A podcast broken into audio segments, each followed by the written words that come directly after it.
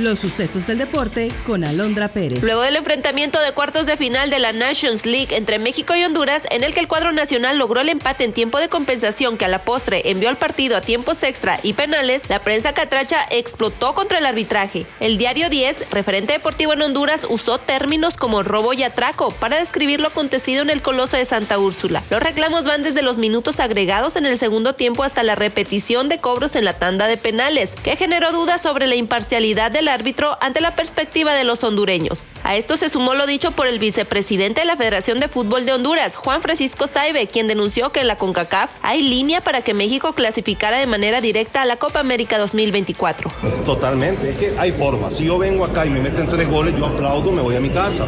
Eso es fútbol. Pero que venga un árbitro y decida, dar nueve minutos, está bien, él da nueve minutos. Van once minutos porque se sigue jugando. Trece minutos porque se sigue jugando. Mi queja es con esa estructura que mantienen de que a fuerza tiene que ir. Me parece que sí, pues que yo no encuentro culpable. La idea, línea clara era Canadá y México a la Copa América de México. El descontento no se limita a la prensa de ese país. Periodistas de diversos medios y hasta publicaciones de otras naciones centroamericanas como Costa Rica se unieron a las críticas. Incluso se plantea la intervención de la FIFA ante lo que consideran un perjuicio flagrante.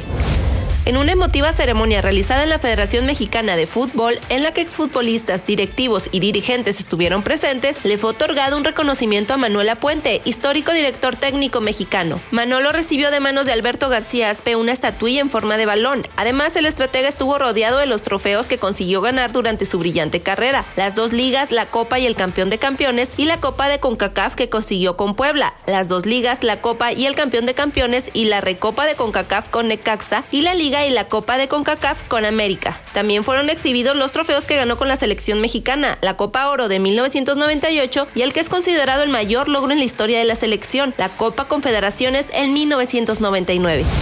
El alcalde José María Fraustro Siller supervisó los trabajos de mejora a la infraestructura deportiva que se lleva a cabo en Biblioparque Norte, como las tres canchas de pádel que serán las primeras de uso público en Saltillo. Chema Fraustro señaló que en su administración se ha hecho una importante inversión de alrededor de 22 millones de pesos para que la ciudad cuente con más y mejores espacios deportivos. Las canchas de pádel contarán con las medidas reglamentarias, pasto sintético, red y alumbrado para la práctica nocturna de este deporte. El edil señaló que en el Biblioparque Norte también se trabaja en la rehabilitación de las canchas de tenis, así como la reubicación de las de básquetbol, con el fin de que los saltillenses cuenten con espacios dignos para la práctica deportiva. Está usted bien informado. Somos Sucesos Coahuila.